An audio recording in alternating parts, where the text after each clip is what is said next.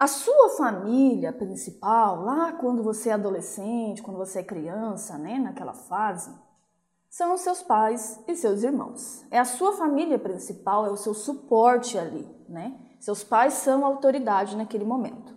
E tudo bem, é isso mesmo, tá bom? Porém, quando você se resolve se casar, né?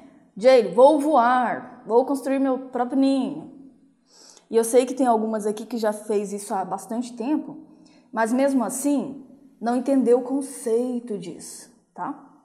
E aí quando você voa, o que que acontece? Você vai criar sua própria família. E aí quem que vai ser sua família principal agora, tá? Vai ser você, o seu marido e filhos, se vocês decidirem ter. Quem passa a ser autoridade agora?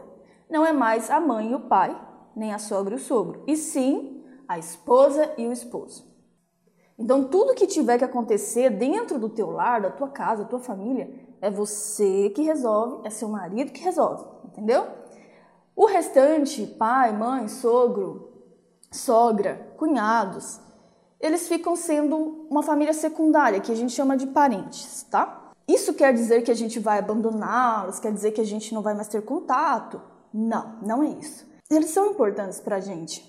Então a gente tem uma ligação forte com essas pessoas para toda a vida. Então não quer dizer que você vai eliminá-los da sua vida, quer dizer que agora a sua família principal não são eles, tá? E sim, o seu foco deve estar na, na, no seu casamento, nos seus filhos e na, na vida que vocês vão ter daqui para frente. Jade, mas isso aí é uma coisa muito óbvia. É verdade. Só que muita gente não sabe disso.